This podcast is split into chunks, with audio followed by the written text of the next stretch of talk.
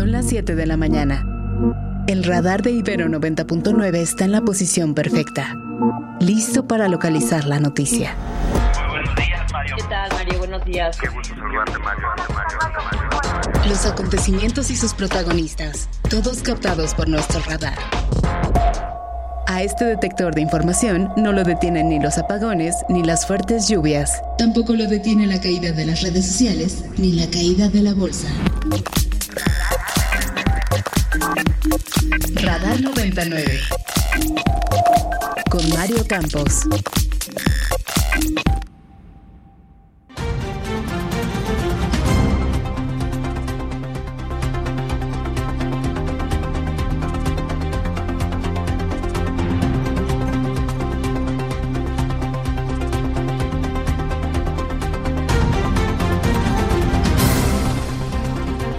Secuestran en Guanajuato a la activista y madre buscadora Lorenza Cano.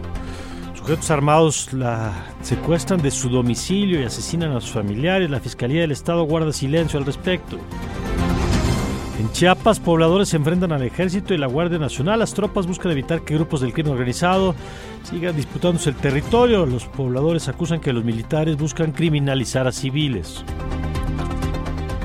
En Matamoros, Tamaulipas, un grupo armado ligado al cártel Jalisco Nueva Generación, conocido como los Escorpiones, instalan retenes para controlar el paso de pipas de combustible y advierten que solo con ellos podrá negociar el paso por las carreteras. Denuncia el presidente López Obrador una campaña de medios de comunicación en contra de su gobierno. Los acusa de inventar la saturación de hospitales por el incremento de casos de COVID-19 una novela del tren interurbano México-Toluca cayó ayer en el tramo que se construye muy cerca del metro observatorio sin ocasionar lesionados. Dos autos, dos autos quedaron aplastados. Advierte el primer ministro de Canadá, Justin Trudeau, que una victoria de Donald Trump en las elecciones de Estados Unidos sería un grave retroceso después del arrasador triunfo del republicano en las primarias de su partido en Iowa.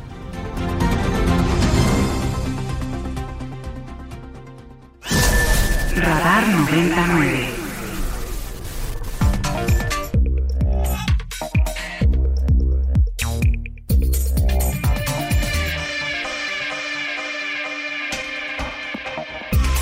Buenos días, muy buenos días, bienvenidos a Radar 99. Yo soy Mario Campos y les saludo con mucho gusto en esta mañana de miércoles, miércoles 17 de enero del 2024. En esta mañana en la que saludo a mi querida Sofía Ballesteros. Sofía, ¿cómo estás? Hola, hola Mario. Bien, muchas gracias. Buenos días. Isra también que está por aquí. Y Oscarín, ¿estás por ahí, amigo? ¿Cómo estás? Oscar Reyes, ¿cómo te va? Muy buenos días. ¿Qué tal, Mario, Sofi, Isra, toda la gente de Radar? Muy contento porque tenemos nuevo vestido, nueva introducción y nuevo todo. Un nuevo radar. Así es. ¿Y qué te parece? ¿Cómo suena, querido Oscar? Me parece bastante bueno, va a estar mucho, mucho mejor, muy, muy fresco también. Muy bien, pues que nos diga la gente qué le parece aquí.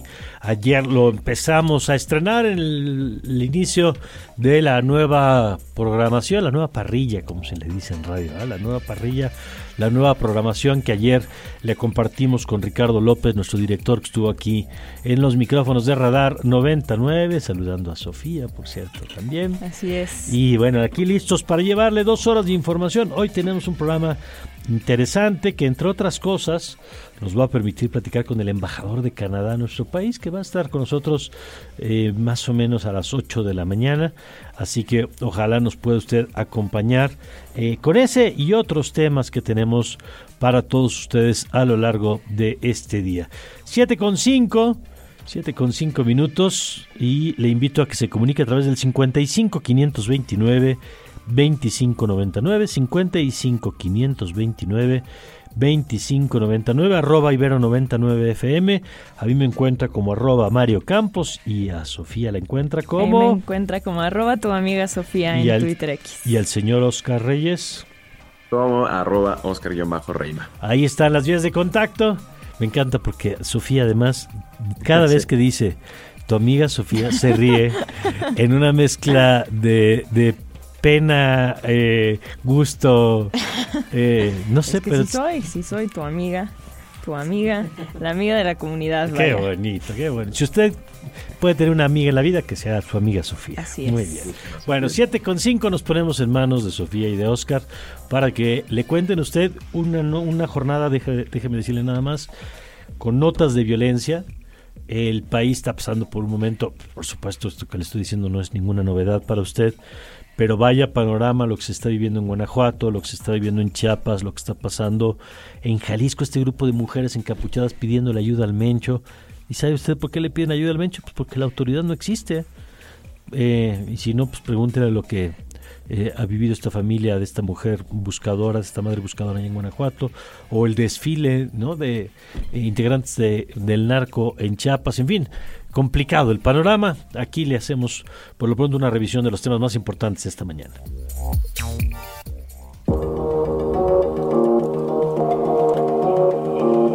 Estas son las noticias.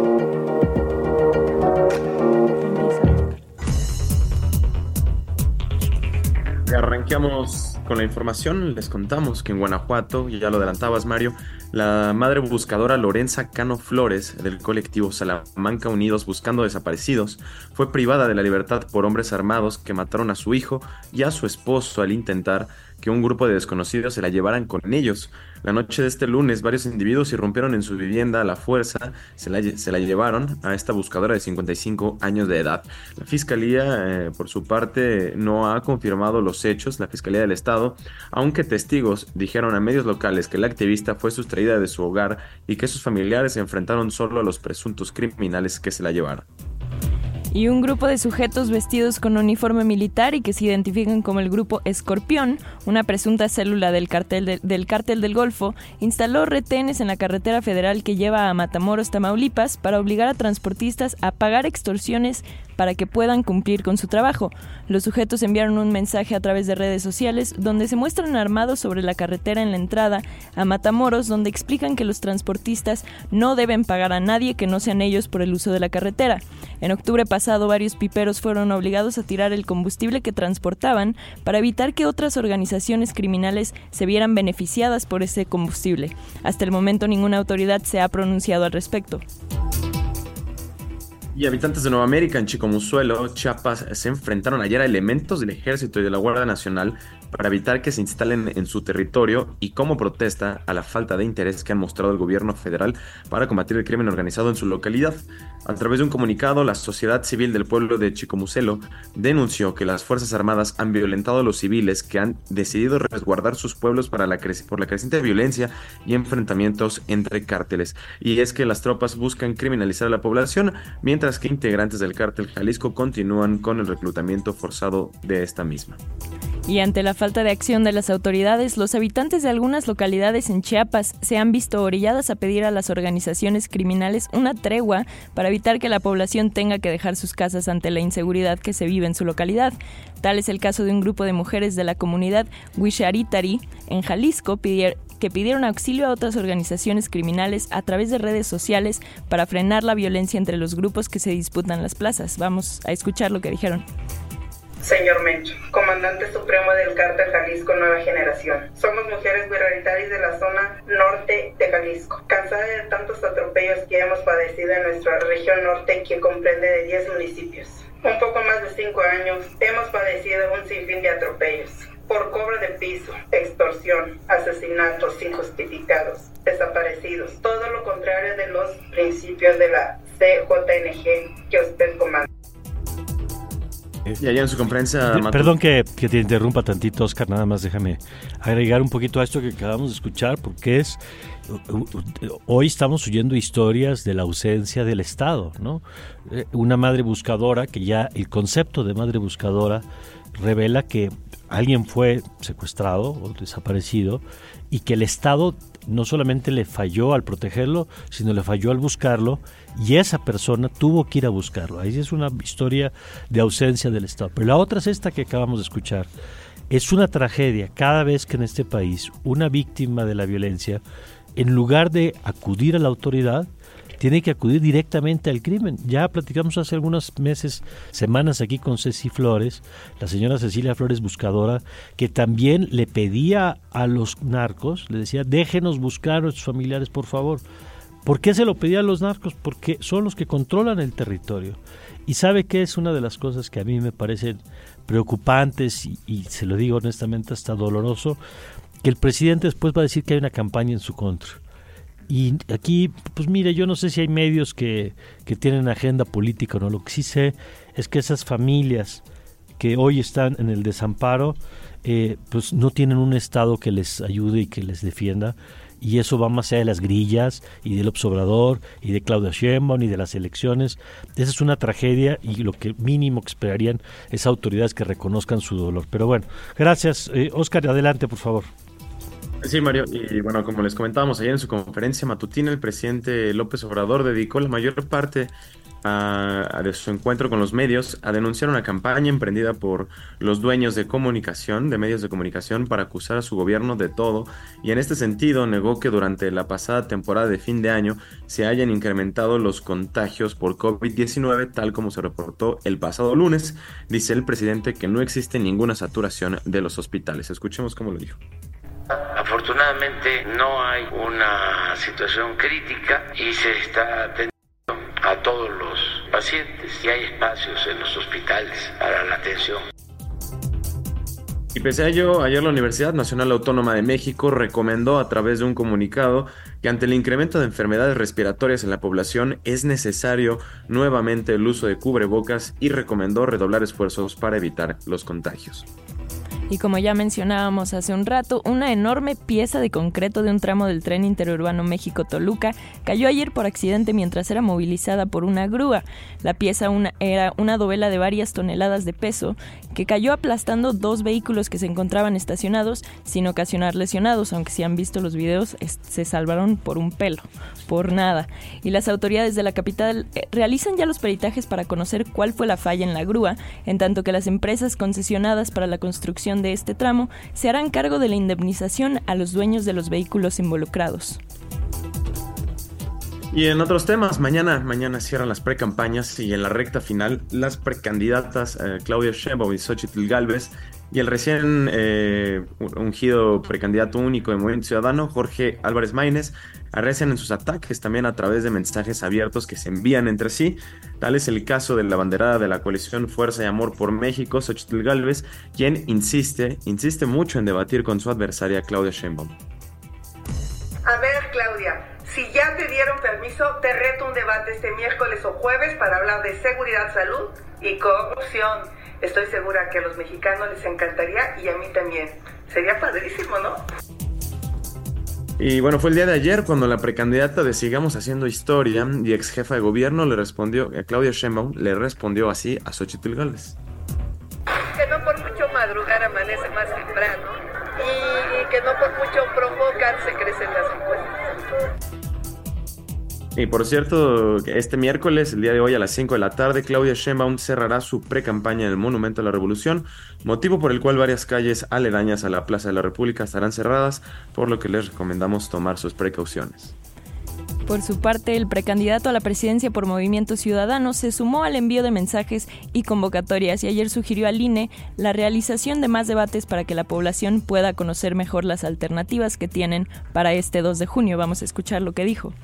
Hoy estamos acudiendo ante el INE para exigir que haya un debate por semana. Hay una candidata que lleva tres años en campaña, que ha utilizado los recursos de la Ciudad de México para financiar todo tipo de eventos. Hay otra candidata que decidió empezar su carrera a la presidencia hace ocho meses, violando los tiempos, que también lleva una gran cantidad de recursos gastados. La mejor manera de evidenciar quién está preparado para dirigir el país es que nos comparen debatiendo cara a cara.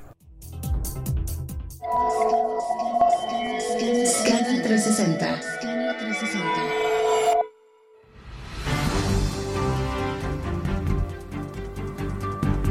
Bien, información internacional. El primer ministro de Canadá, les contamos, eh, Justin Trudeau, advirtió que una segunda presidencia de Donald Trump representaría un gran retroceso para los Estados Unidos y hará la vida difícil a Canadá. Durante un coloquio celebrado en Montreal, eh, Justin Trudeau señaló que tras la aplastante victoria de Donald Trump en las primarias de Iowa, los votantes estadounidenses tienen dos claras opciones en las elecciones presidenciales a celebrarse en noviembre próximo, y la de Trump es la apuesta negativa para ellos y para el mundo entero. Rack 90.9. Ahora sí, vamos a escuchar lo que nos trae Omar García el día de hoy, de lo que nos depara el mundo de los deportes esta mañana. Omar, ¿cómo estás? Hola Sofi, ¿cómo estás? Buenos días también, buenos días querido Oscar y por supuesto querido Mario, que ya desde ahora te envío un muy fuerte abrazo. Pues el día de hoy cierra la fecha 1 del clausura 2024 en la Liga MX eh, masculina, el único partido pendiente, León, que se estará enfrentando al conjunto subcampeón, a los Tigres, en eh, este cierre a las 7 de la noche. De momento, eh, una victoria, pues todavía por supuesto es muy volátil, podría proyectar a cualquiera de los dos equipos a los mejores seis de la tabla general general, pero bueno, por supuesto todavía falta mucho eh, camino que recorrer, pero bueno, hoy a las 7 de la noche en el Estadio León, las dos fieras se estarán enfrentando para el arranque del Clausura 2024. Muy bien, querido Mar, muchas gracias. Abrazo recibido, por supuesto. Y muchas gracias por el adelanto. Volvemos contigo un poquito más adelante. Seguro ya nos escuchamos en el Largos y Tendidos con el resto de la jornada. Gracias, Omar, Omar García. Gracias por sus mensajes también a Zuli. Le mandamos un fuerte abrazo. A Paulina Díaz Cortés, muchas gracias. Eh, vamos a una pausa. Y regresando, bueno, hay varios temas que queremos revisar con usted. Me llama la atención esto que dice Justin Trudeau, porque se avienta de cabeza, ¿no? Diciendo, bueno, no sería una buena noticia para Canadá el triunfo de Trump. Y mire que hay posibilidades altas de que gane. Este, normalmente en, la, en el mundo de la diplomacia se cuidan eh, más esas cosas, ¿no? Pero bueno, aquí abiertamente diciendo para nosotros no sería buena noticia. Yo creo que para el mundo, para temas ambientales sería una tragedia el regreso de Donald Trump. Pero mire, si lo dice Mario Campos, pues tampoco pasa nada. Pero si lo dice el primer ministro de Canadá, que puede cohabitar con Donald Trump después de noviembre o en enero del 25, pues puede ser otra historia. Pero de eso vamos a platicar con Pedro Tello sobre las implicaciones económicas de un eventual regreso de Donald Trump. Vamos a tener a José Medina Mora, el, presidente de Coparmex, sobre el tema de las pensiones que está empujando el presidente López Obrador. Va a estar el embajador de Canadá en México a las 8 de la mañana con nosotros, Alfonso Basilio, Juan Angulo, Jimena Andión, en fin, mucho que contarle con Juan Angulo el tema del transporte de Acapulco, ¿no? Y esto hablando del recuento de la ausencia del Estado, transportistas que dicen, pues yo no voy porque no me siento seguro, y la Guardia Nacional haciéndola de combis, ¿no? Subiendo a gente en rutas porque no se puede garantizar la seguridad de los transportistas, en fin. De todo esto y más vamos a platicar en las siguientes horas. Vamos a una pausa y regresamos con más aquí en Radar 99. Radar de alto alcance por Ibero 90.9. Ya estamos de vuelta y antes de irnos al corte platicábamos eh, justamente sobre este tema de el eventual triunfo de Donald Trump eh, primero en la disputa por la candidatura republicana eh, que ayer, eh, antier, tuvo su primera escala en Iowa. Usted sabe que en Estados Unidos hay dos momentos del proceso electoral. El primero es cuando los partidos eligen a su candidato o candidata y el segundo cuando ya se da la elección en el mes de noviembre, en este caso en noviembre de este año, es cada cuatro años, a diferencia de México, que duran seis años los presidentes y en Estados Unidos también a diferencia de México sí existe la posibilidad de reelección y, por eso eh, hay un cartón del New Yorker eh, diciendo, esta es la, la reedición que nadie pidió, ¿no? Este, y es la reedición de la batalla Donald Trump-Joe Biden que se vivió eh, hace cuatro años y que bueno, pues ahora vuelve a darse. Pero ¿qué significaría económicamente incluso qué significa en este momento el propio avance de la candidatura de Donald Trump, pues vamos a platicarla con nuestro querido Pedro Tello, que usted sabe tiene esta extraordinaria capacidad de, de, análisis y luego de comunicarlo para los que no somos especialistas. Querido Pedro, ¿cómo estás? ¿Qué tal, Mario? Muy buenos días. Qué gusto saludarte a ti y también a quienes nos escuchan y gracias por esta oportunidad para conversar. Al contrario, Pedro, gracias a ti. A ver, eh, en principio, digamos, ¿qué significa Donald Trump? ¿Cómo se está leyendo esto? Y te lo pregunto porque ayer mismo veíamos pues que el avance de Trump en Iowa, en la primera escala, digamos, del proceso, pues ya empezaba a tener algunos efectos. Sí, desde luego, lo, que sucedió en Iowa que los analistas en Estados Unidos consideran un importante termómetro del rumbo que van a, seguir las elecciones primarias, significa que la imagen y la figura de Donald Trump en las elecciones de Estados Unidos que tendrán lugar en noviembre próximo crece significativamente. Por lo pronto, no parece haber hasta este momento algún rival con la estatura de popularidad que ha alcanzado Trump entre los republicanos para poder contender por la presidencia de la República. Ahora, ¿Qué representa Donald Trump en el plano estrictamente económico para Estados Unidos, para México y en el plano internacional? Para Estados Unidos, Donald Trump significa, diría yo, el, la reedición una vez más de la política proteccionista para favorecer el desarrollo y las inversiones en Estados Unidos.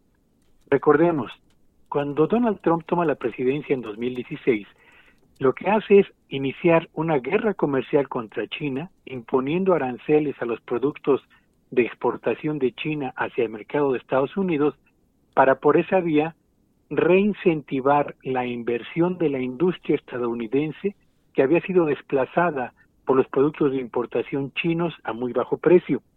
Así que el primer símbolo del regreso de Donald Trump a la presidencia sería el retorno o el fortalecimiento del proteccionismo comercial en Estados Unidos. Trump ha señalado que buscaría el establecimiento de aranceles del 10% a los productos de importación, lo mismo de los países con los que compiten más férreamente las eh, empresas estadounidenses que aquellas economías, México entre ellas, que han ganado posición al amparo del desplazamiento de las inversiones y los empleos en Estados Unidos. Así que el primer efecto natural sería el fortalecimiento del proteccionismo. Y en el caso de México, Mario, es importante señalarlo, porque en el año 2026, dentro de dos años, tendrá lugar la revisión del TEMEC, lo que muy probablemente provocará el endurecimiento de la posición norteamericana acerca de eh, las puertas abiertas para las exportaciones de nuestro país. Segundo aspecto relevante. Donald Trump durante su presidencia fue un duro, férreo crítico de la política monetaria seguida por la Fed, el Banco Central de Estados Unidos. ¿Y por qué? ¿Qué, criticaba, Pedro? Donald Trump lo que le parecía es que elevar las tasas de interés, como lo había venido haciendo la, la Reserva Federal de los Estados Unidos, ponía en riesgo el crecimiento de la inversión, el empleo y del avance de la economía de Estados Unidos. Y muy probablemente presionaría para acelerar el recorte en las tasas de interés o, en caso de que se mantenga, como todos desearíamos, la independencia de la Reserva Federal, seguramente lo que hará será elevar los estímulos para las inversiones en Estados Unidos, que hará más rentable invertir en Estados Unidos que relocalizar procesos industriales, el famoso nearshoring, en países como México. Así que aquí vendría un segundo golpe, un segundo golpe importante para la economía mexicana. Tercero, desde luego para Donald Trump el tema de la migración es un asunto muy relevante y muy probablemente sellaría la frontera con, con nuestro país porque la considera llena de tantos poros que ha puesto en peligro el mercado laboral de Estados Unidos.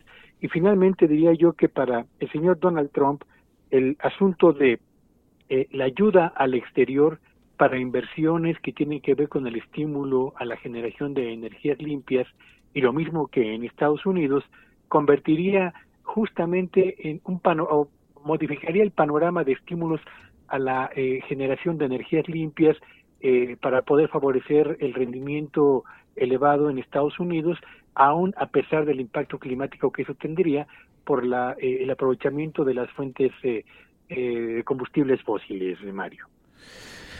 Para nuestro país, ¿qué implica todo esto? Pensando evidentemente pues en la relación y la interdependencia de las dos economías. Bueno, México se ha convertido en los últimos años en el más importante proveedor de la economía de Estados Unidos. ¿Por qué? Bueno, pues por las sanciones comerciales que ha mantenido Joe Biden y que inició Donald Trump a los productos de exportación de China.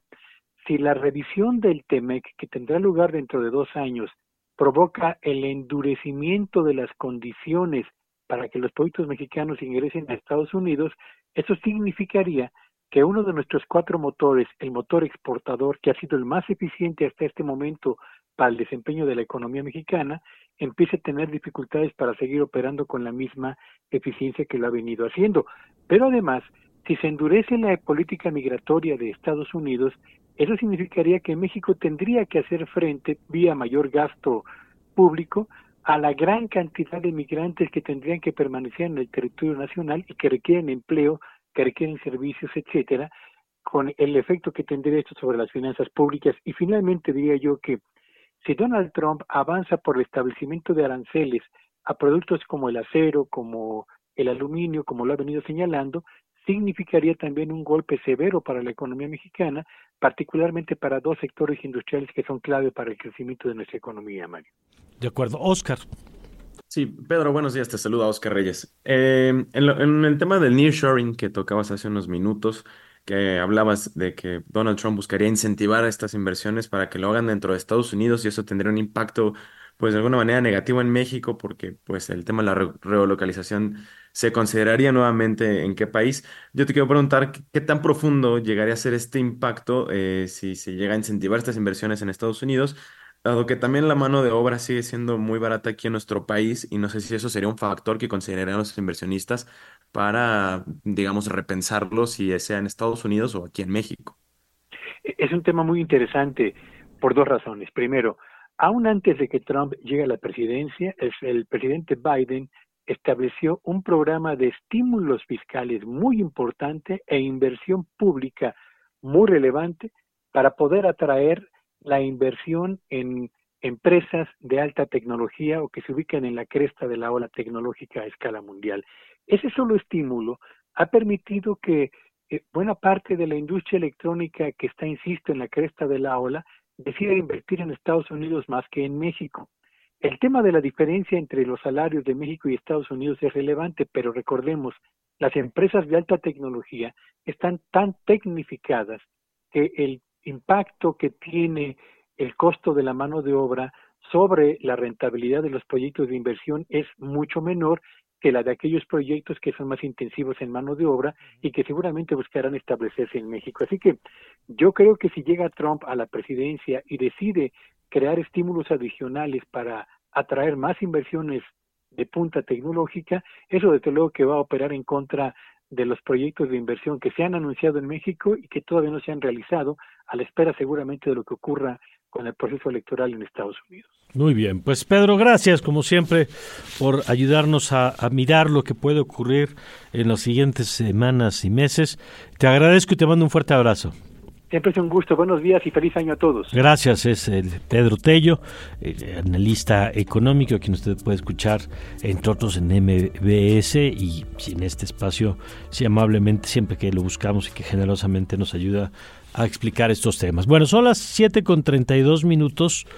Vamos a ir ahora, como todas las mañanas, a hacer una revisión con Sofía y Oscar de lo que nos ofrecen las portadas. Insisto, eh, yo le invito a que además de escuchar cada nota en particular, escuche un poco el conjunto, ¿no? Como si fuera un rompecabezas. Eh, vaya usted armando de cada cabeza, de cada titular que nos compartan, un poco la fotografía de cómo estamos hoy en varios temas en el país, porque creo que es importante tener esa, esa mirada más amplia, insisto, más allá de cada tema en particular. Vamos a las primeras planas nacionales e internacionales en esta mañana.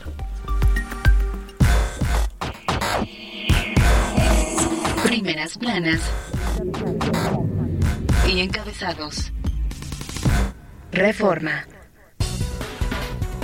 Arrancamos con el periódico Reforma. Esta mañana traen su primera plana. Eh, exhibe la onda fría, fallas en la red de la Comisión Federal de Electricidad. Pegan heladas y reportan apagones en Nuevo León y preocupa la falta de mantenimiento y nuevos sistemas de distribución. El Universal. El Universal nos informa que el crimen ha fijado una cuota de 20% a pequeños negocios, lo que significa que tienditas, panaderías, carnicerías y otros giros se enfrentan a diario a la disyuntiva de pagar para que les permitan seguir trabajando o tener que cerrar sus puertas.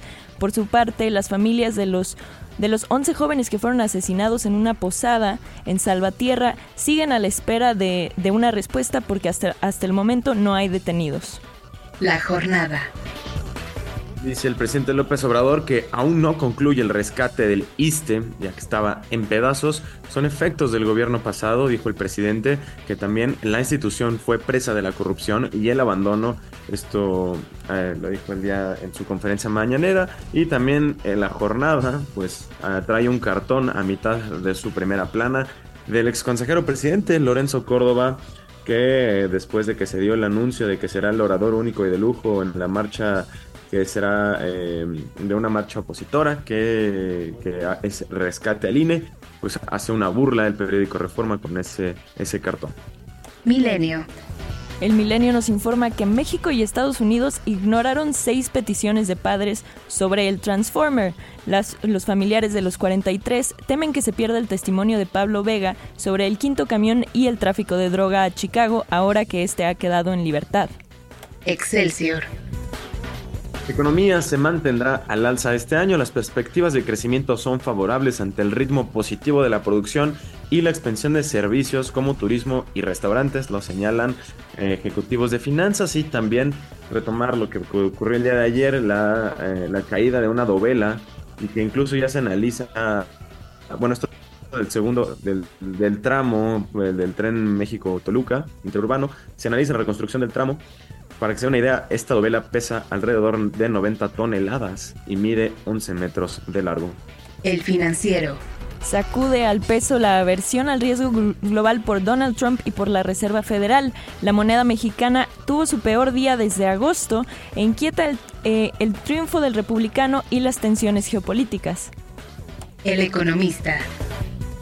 México alcanzará en el 2024 mayor crecimiento en el Producto Interno Bruto que la media de América Latina. La economía mexicana se estima que crecerá 2.2% este año en promedio, aunque desacelerará respecto del año 2023, según 47 especialistas. El Sol de México. Y el Sol de México nos informa que Acapulqueños afectados por Otis también están siendo afectados, están siendo afectados por el crimen organizado, pues estos están usando censo del bienestar para extorsionar a los damnificados. Prensa internacional. En el caso del New York Times dice que China les está diciendo a las mujeres que tuvieran a sus bebés, ya que su población volvió a reducirse y ante la caída de los nacimientos, los esfuerzos del gobierno chino por estabilizar una población cada vez menor y mantener el crecimiento económico están fracasando.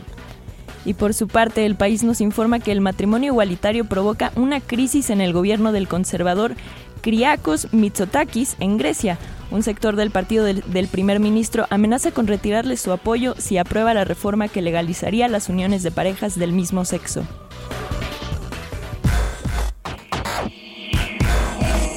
Primeras planas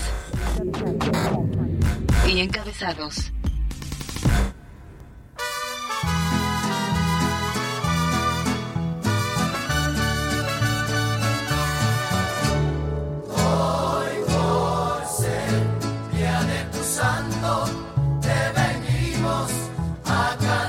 Feliz cumpleaños a nuestro conductor estrella, Mario Campos. Gracias, Sofía. Le queremos desear un excelente cumpleaños a este personajazo. Muchas gracias. Que tenemos aquí todas las mañanas. Si quieren mandarle un mensaje, el 55 529 2599, échenle un mensaje a Mario Campos. Muchas gracias, Sofía. Oscar.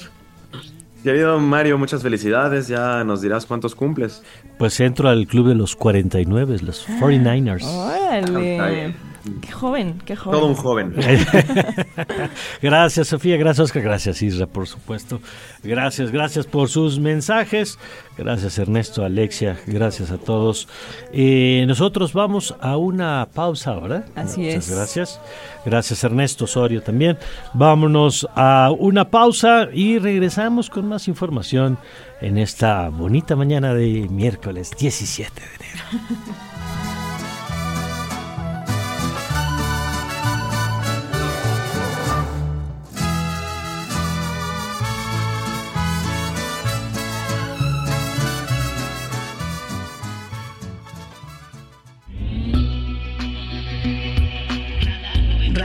90.9.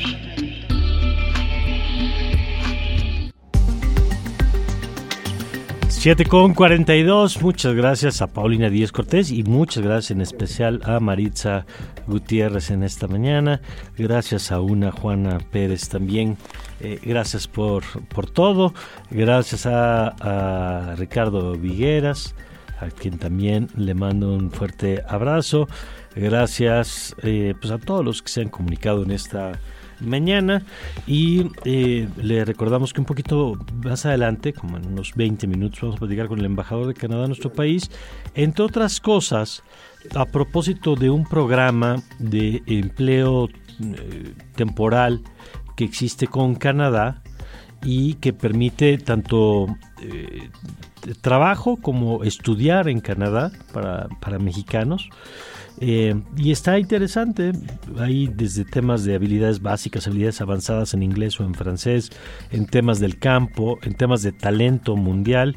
De eso le vamos a tener información. Si usted tiene alguna pregunta, compártala con nosotros y eh, con mucho gusto la hacemos llegar, hasta también de temas de los fraudes que de pronto existen, quien te ofrece tramitarte la visa o cualquier permiso así express y, y por otras rutas que no son las oficiales.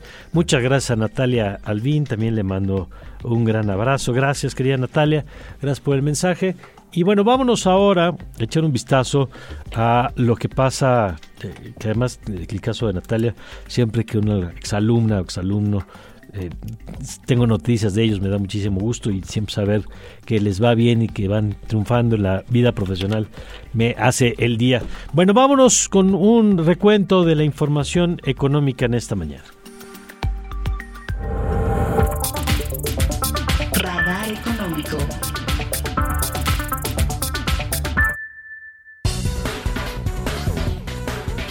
Y rápidamente en el radar económico les contamos que la propuesta en materia de pensiones que llegue a presentar el presidente López Obrador significaría un retroceso de 25 años y pone en riesgo a los logros avanzados. Esto lo advirtió el Instituto Mexicano de Ejecutivos de Finanzas. En conferencia de prensa, el presidente del Comité Técnico Nacional de Seguridad Social, eh, Orlando Corona, dijo que proponer una reforma que busca una pensión del 100% del salario implica regresar a un sistema de beneficio definido que fue administrado por el gobierno federal hasta mediados de los 90 y la economía mexicana crecerá por arriba de la media de los países de América Latina por segundo año consecutivo en el 2024, según el consenso de expectativas recabado por Focus Economics. El promedio de los pronósticos es de un crecimiento de 2.2% para el Producto Interno Bruto de México este año. El primer ministro chino Li Qiang afirmó el martes en Davos que la economía de su país está abierta a los negocios y destacó su potencial para la inversión extranjera, ponderando que su vasta población se está urbanizando con rapidez y se prevé un crecimiento de su clase media. También, China se enfrenta a una lenta recuperación tras la pandemia y a un desplome del sector inmobiliario, por lo que los ejecutivos extranjeros se han mostrado preocupados por sus perspectivas de crecimiento a largo plazo por primera vez en las cuatro décadas transcurridas desde que Pekín le abrió la puerta a la inversión extranjera y la posibilidad de ver recortes en las tasas de interés tan pronto como en marzo han perdido fuerza, a medida que diversas declaraciones de funcionarios de la Reserva Federal han mostrado una mayor cautela sobre el proceso desinflacionario. Lo anterior, combinado con el incremento en las tensiones geopolíticas ante una serie de ataques a buques mercantes en el Mar Rojo, incluido el triunfo de Donald Trump en la primera contienda presidencial republicana estadounidense de 2024 en Iowa, dejaron ayer pérdidas dentro de las plazas bursátiles a nivel global y la peor jornada para el peso en cuatro meses y medio. Y esta mañana un Bitcoin tiene un valor de 42.500 dólares, mientras que un dólar nos cuesta 17 pesos con 28 centavos. Muchas gracias, Alfonso Cerqueda, por este resumen económico. Radar. Radar 99.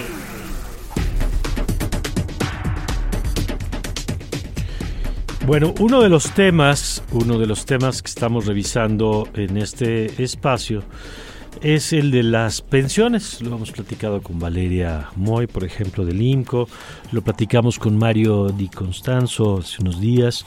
Y ahora tenemos la oportunidad de compartirle la perspectiva de Ecoparmex y de su presidente, de José Medina Mora, eh, quien además ya hemos platicado aquí que juega de local como eh, egresado de la Ibero. José, qué gusto saludarle, como siempre, muy buen día.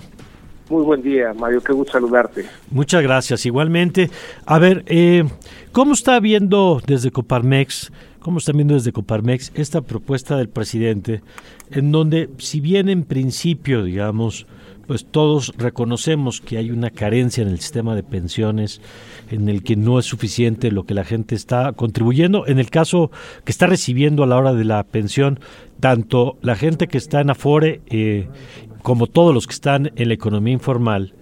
Eh, pues si bien eso es deseable, la pregunta es cómo hacemos financiable un modelo que, como el que plantea el presidente, todo el mundo se retire incluso hasta con el 100% de su salario, José.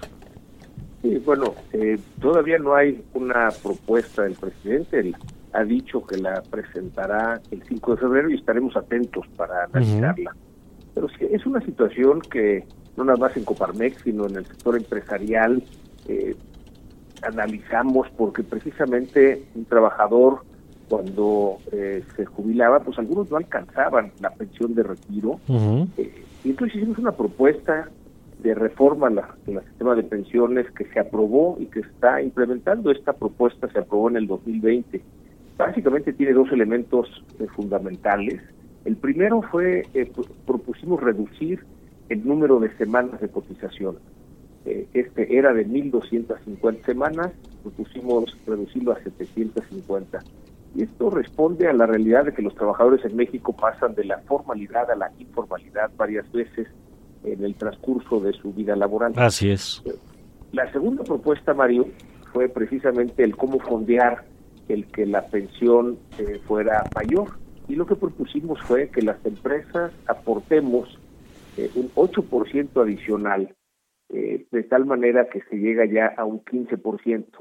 Eh, el gobierno pone un poquito más de 1%, los trabajadores menos del 1%, y las empresas ese 8%. Es la implementación, lo que se planteó es que fuera gradual, es decir, 1% por año durante ocho años. Ya empezó en el 2023 el primer 1%, este 2024 será ya el 2%, y así hasta que en el 2032 se complete el 8% con esa eh, reforma que está ya implementándose, eh, el trabajador que se eh, jubile ya en el 2032 estará recibiendo una, pues, un alcance de alrededor del 60 al 70% de su último salario. Esto, Mario, es el promedio que tienen los países de la OCDE. No hay ningún país del mundo en donde la pensión sea del 100%. Eh, y si esa es la propuesta del presidente, bueno, pues habrá que ver de dónde se financia. Claro. Obviamente, ya con un presupuesto este año de 5% de déficit, pues no hay espacio para que el país se endeude más.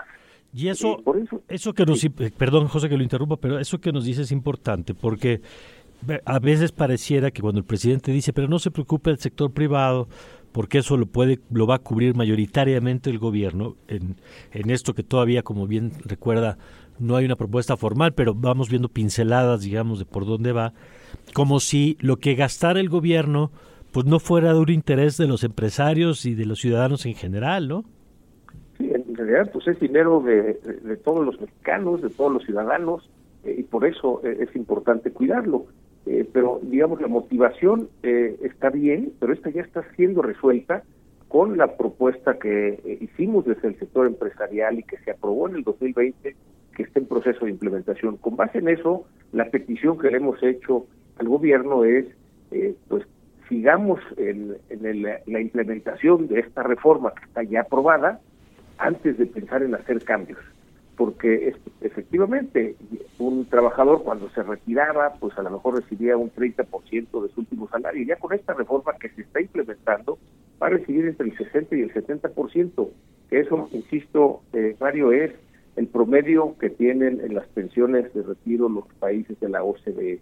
Nos parece que antes de proponer cambios debiéramos fortalecer esta reforma que está ya en proceso de implementación. Ahora, esa es una de las rutas, el camino que ya está y que se está poniendo en práctica. Pero, ¿cómo atender esto, José, que ya decía usted que es una realidad? Primero, pues el porcentaje enorme de la economía informal, que, de manera permanente, digamos, no cotiza en ninguno de los sistemas y que aquí lo hemos explicado muchas veces, a veces pensamos que la economía informal es solamente eh, a lo mejor un vendedor que está en la vía pública, pero economía informal es también el profesionista que trabaja por honorarios y que no tiene acceso a la seguridad social de ningún tipo, ¿no? Ni de vivienda con Infonavit, ni de servicios de salud con el IMSS, ni servicios de pensión tampoco con la SAFORE.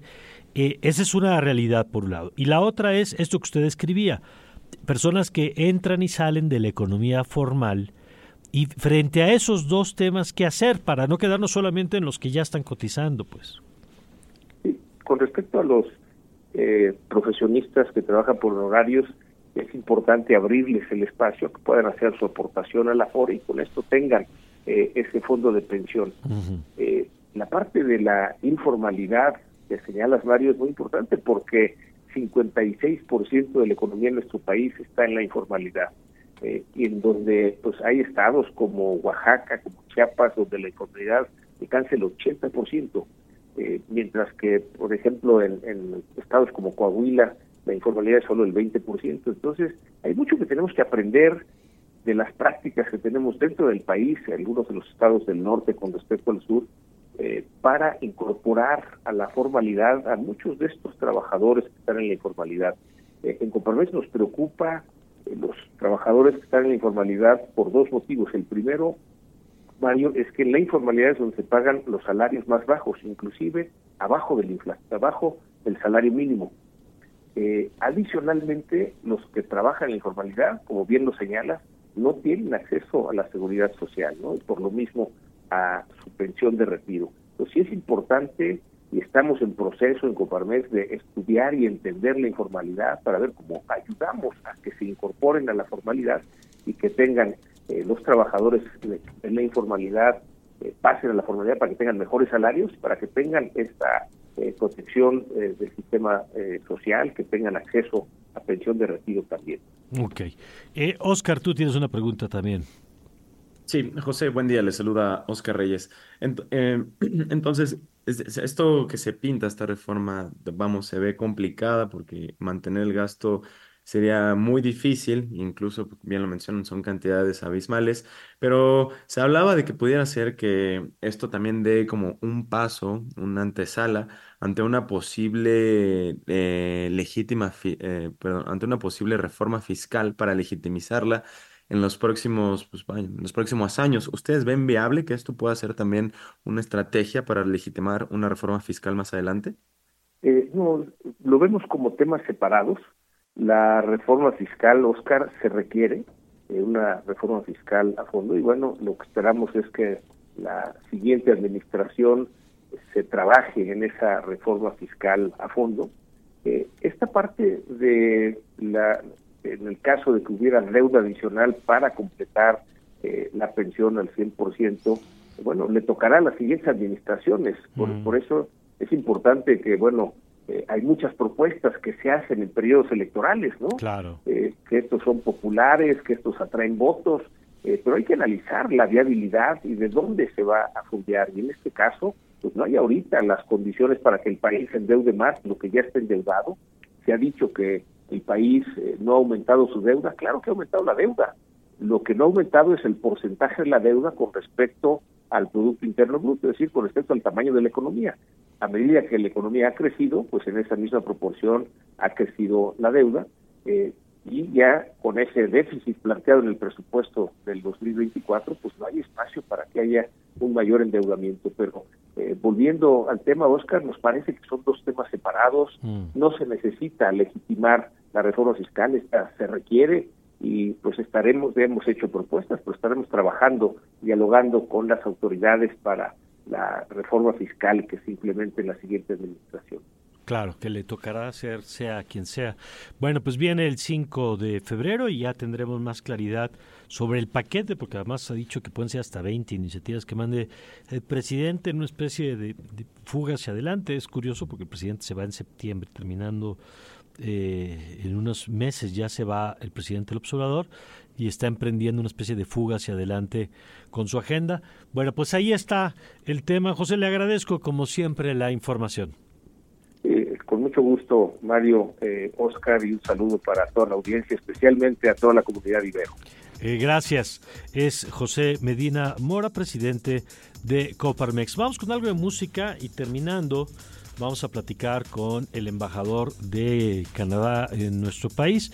Va a estar con nosotros Remy Clark para platicar de estos acuerdos que hay, esta posibilidad de estudio o de trabajo temporal allá en Canadá, como le contábamos desde temprano. Todo esto regresando de algo de música, a ver qué le parece. Sí, Mario, esto es para ti, aprovechando que es tu cumpleaños. Se llama It's My Party y lo canta Leslie Gore. Lo escuchan aquí en Radar 99. Thank you.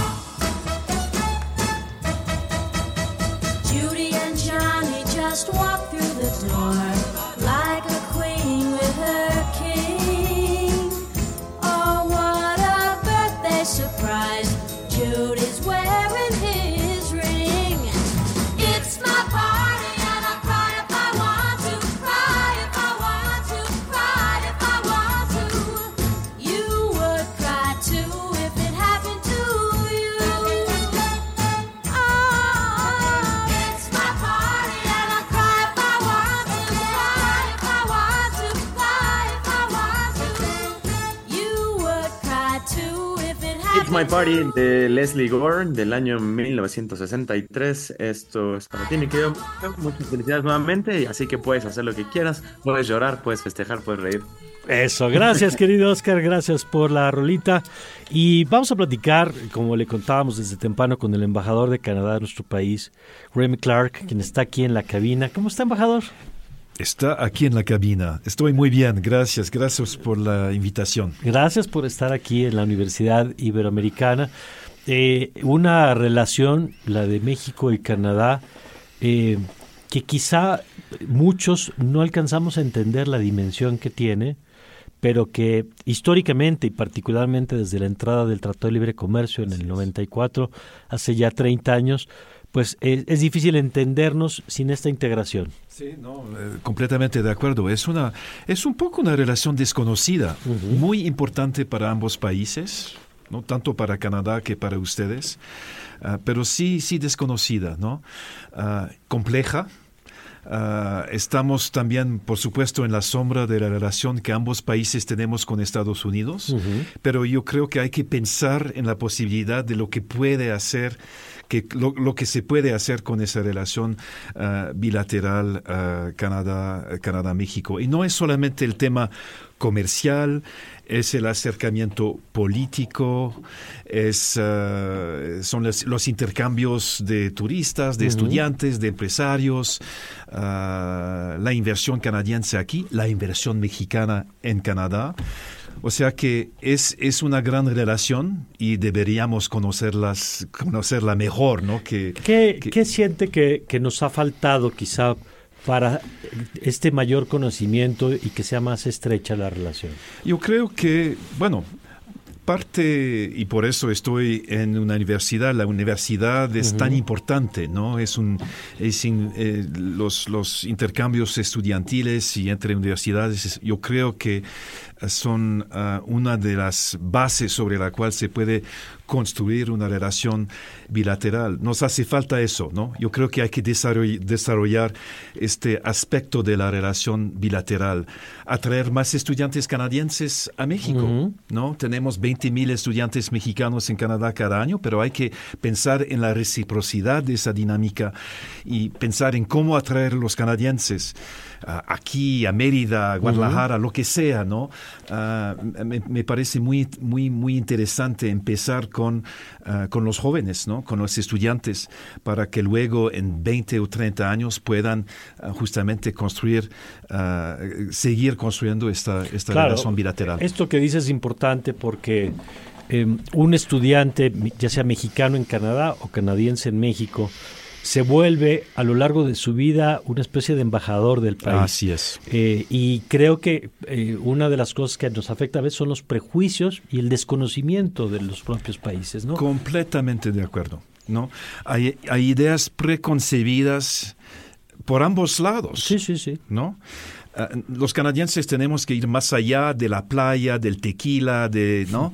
Ah, y ustedes más allá del frío, del invierno, ah, de los grandes espacios, ¿no? Ambos somos sociedades muy complejas, multiculturales ahora, ¿no? Usted es, los, México es una hiperpotencia cultural, ¿no? Mm. Nosotros podemos aprender muchísimo de ustedes, ¿no? En ese, en ese sentido. Entonces, sí, hay mucho que se puede hacer en ese sentido. vamos a esto que decía el tema de los intercambios o de las experiencias. Eh, muchas veces en México, cuando se piensa emigrar, por razones obvias se piensa en Estados Unidos, no solo por la potencia económica, sino por la historia y por la proximidad geográfica, y porque de pronto existe la idea de que Canadá tiene barreras mucho más altas, no me refiero físicas, sino barreras en términos legales. Y por eso me parece interesante este programa que tienen donde existe esta posibilidad de trabajo temporal, por ejemplo. Si quiere, empezamos por el tema del estudio. Eh, ¿Qué hay en ese sentido? Y obviamente para quienes estamos en esta universidad es especialmente relevante para el tema de los estudiantes. Bueno, eh, como le di, acabo de decir, hay un flujo significativo de estudiantes mexicanos eh, en Canadá, 20 mil el año, el año pasado. Hay la posibilidad también dado que no hay visa en ese momento para los mexicanos.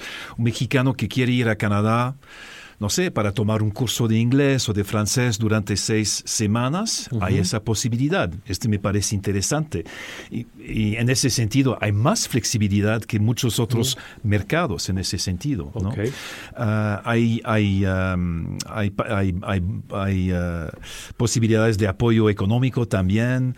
Ah, yo creo que lo mejor es ir a, la, a, la, página web de la embajada para buscar más, más información. Si estoy hablando con estudiantes, ellos sabrán cómo navegar para obtener esa, información. Entonces sí hay posibilidades en ese sentido.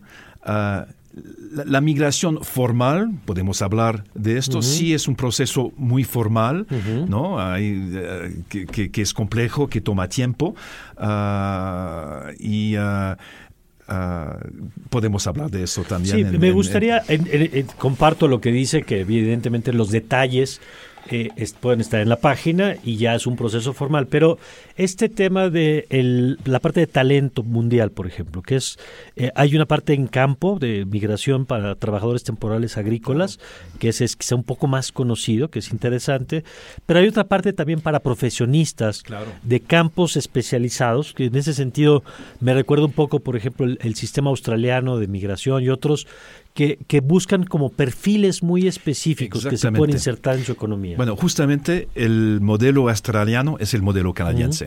Los australianos se, se sacaron inspiración de la situación del, del modelo canadiense. Entonces, usted tiene toda razón. La manera en la cual manejamos el tema de migratorio es que, bueno, Ah, hay un análisis que se hace de las necesidades de la economía canadiense, del mercado laboral canadiense, y buscamos cómo llenar esos huecos que tenemos. ¿no? Ah, entonces, para hablar francamente, esta es, este es nuestra perspectiva sobre, sobre este tema. La otra cosa es que para los canadienses el tema migratorio, o sea que hay un largo consenso en Canadá que para seguir creciendo como país, como economía, como sociedad, se necesita migración, ¿no? Se, se necesita esos flujos migratorios. Am, estamos en una fase un poco compleja en ese momento en el país ah, porque hay, hay, hay escasez de vivienda. ¿No? para, para los canadienses. Entonces hay, hay, hay ese debate en Canadá en ese momento, pero en general la perspectiva canadiense es bienvenidos los migrantes, bienvenidos los migrantes que ingresan por vías transparentes y legales ¿no? al, al país. Ese para nosotros es muy importante, somos un país muy legal de reglas, etcétera. Ujú. Y ah, entonces, ah, bienvenidos. Si ah, siguen las reglas, si siguen el, el- el camino establecido por la ley y por las reglas, ¿no? De acuerdo. Este año es interesante, embajador. Hay elecciones, creo que la mitad del planeta tiene elecciones. Eh, yo no sé si alguien quiere vender urnas y boletas electorales, este es el año. La India tiene elecciones, en Europa hay varios países con elecciones, Rusia tiene elecciones, aquí ya sabemos quién va a ganar. Y, eh, No sé si son elecciones en Rusia, pero bueno. bueno, sí, eh, digamos que renovación de mandato ahora, Exactamente, por lo menos. dicho. Eh, pero hay dos países que para Canadá evidentemente son relevantes, que es la elección de noviembre de Estados Unidos y la elección de junio en, en México. ¿Cómo ve al país? Empezó por México. ¿Cómo está viendo usted el país en este proceso político que estamos viviendo? Es fascinante, ¿no? Bueno, es, es mi deber como diplomático seguir con mucha atención ah, el debate político, la dinámica política, las, las, las pre-campañas, porque todavía no estamos en campaña, ¿verdad? Estoy aprendiendo sobre las, las particularidades Claro. de la política Y, y yo le diría, mexicana. y las simulaciones de la política Ah, mexicana. bueno. Porque eso lo digo yo, no lo dice usted, pero yo siento que llevo viviendo en el 2024 desde hace dos años. Porque estamos en campaña, pero claro, formalmente estamos en las precampañas. es Estamos en cierto. pre-campaña y bueno, ¿qué es, qué- qué es el papel de una embajada en ese contexto? Es tener, eh, es, bueno, es observar, es entender, es analizar y también tener acceso. En ese caso hay dos candidatas, ¿no? Y hemos tenido acceso a las dos candidatas y a sus, ah, sus asesores. Para nosotros es parte del trabajo, ¿no? Hay que preparar lo que viene en ocho meses, ¿no? Claro. Y eh, esta es la responsabilidad de, ca- de cada, de cada embajada de hacerlo de, de, de- de la manera más adecuada ah, posible, ¿no? Yo sé que la, la diplomacia implica prudencia. Sí. No le voy a preguntar la, su opinión sobre las candidatas, pero sí, sí sobre el, porque aparte no me lo va a contestar, pero sí le voy a preguntar sobre cómo ve al, al país en términos de fortalezas y áreas de oportunidad, para plantearlo así, porque ahora que tanto se habla del nearshoring, de la llegada de inversión a México, ¿Qué ve bien en México que esté funcionando desde la perspectiva de su experiencia y qué temas cree que tenemos que trabajar en los próximos años? Ninguna, ningún país tiene una democracia perfecta, ¿no? Es el caso de Canadá. Tenemos muchos defectos en nuestra democracia. Ah, lo, que, lo impresionante para mí es que sí hay en México una verdadera cultura democrática. Yo creo que yo tengo confianza en los instintos democráticos de los mexicanos, ¿no? Esta es primera constatación, ¿no? Ustedes son un gran país democrático y van a, van a pasar a través de ese proceso, van, van a tener un resultado. ah, Y va a haber nuevo gobierno. y va a haber un nuevo go- y, y- y este me parece tan bello, ¿no? Que ustedes tengan esa, esa, esa posibilidad. Usted acaba de hablar del nearshoring. Por supuesto que ustedes están beneficiando de esta dinámica. Bueno, toda América del Norte está beneficiando de esta Así dinámica. es. Su éxito es nuestro éxito. El éxito de México es el éxito de Canadá y de Estados Unidos también, ¿no?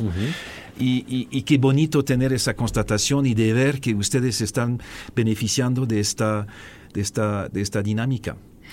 Tercer- tercera constatación, y esto lo- les va a sorprender seguramente, pero en el tema migra para volver al tema migratorio hay un cambio de paradigma para ustedes. Ustedes no solamente son un corredor entre América Central, América del Sur y América del Norte. Ustedes ya son un país de integración de migrantes. así es. Este es, un, este es un cambio radical para ustedes, ¿no? Ustedes como sociedad tienen que pensar en qué, cómo se van a ajustar a, esa nueva realidad, ¿no? Que hay gente de Haití o de Venezuela o de Colombia que están en Tijuana, que están aquí, que están trabajando en restaurantes, en Oxos, etcétera, en, en, en el sector de las maquilas en el norte.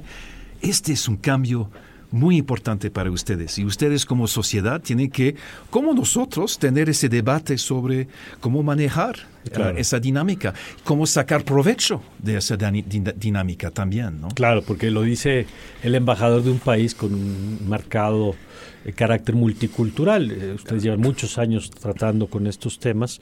Y, y, el proceso electoral de Estados Unidos, ¿cómo lo ve? Porque esa es la otra, decíamos, es la reedición. Va a haber un presidente reelecto, ya sea el presidente Biden o el presidente Trump, pero vamos por la segunda temporada, no sé de cuál de los dos, pero en noviembre tendremos segunda temporada. Lo estamos mirando con cierta angustia, ¿no? Lo diría de esta, de esta manera. Estábamos hablando eh, antes de que empieza este, este programa, ¿no? Que, que, que, que los dos países vecinos somos los países que que, sobre los cuales van a tener un impacto, un cambio radical de política o no. O sea que para nosotros es nuestro vecindario, lo tenemos que cuidar, lo tenemos que analizar también y tenemos que prepararnos para, ¿no? Para lo que salga. ya veremos, ya decidirán los electores en noviembre. Pues eh, preguntaba yo, oigan, ¿y el embajador habla español? Y me decían, perfecto, y no me mintieron. Ah, me defiendo. No, se defiendo. Después de cuatro años en este país me defiendo. Se defiende muy bien, embajador, y ojalá podamos seguir conversando y le agradezco mucho que haya estado aquí con nosotros. gracias, gracias por la invitación, gracias por ese rico intercambio. Gracias a usted, a todo su equipo que le acompaña también. Bienvenidas, bienvenidos todos. Muchas gracias. Nosotros vamos a un corte y regresamos con la información de lo dicho por el presidente. Gracias, embajador, por habernos acompañado y regresamos con más aquí en Radar 99.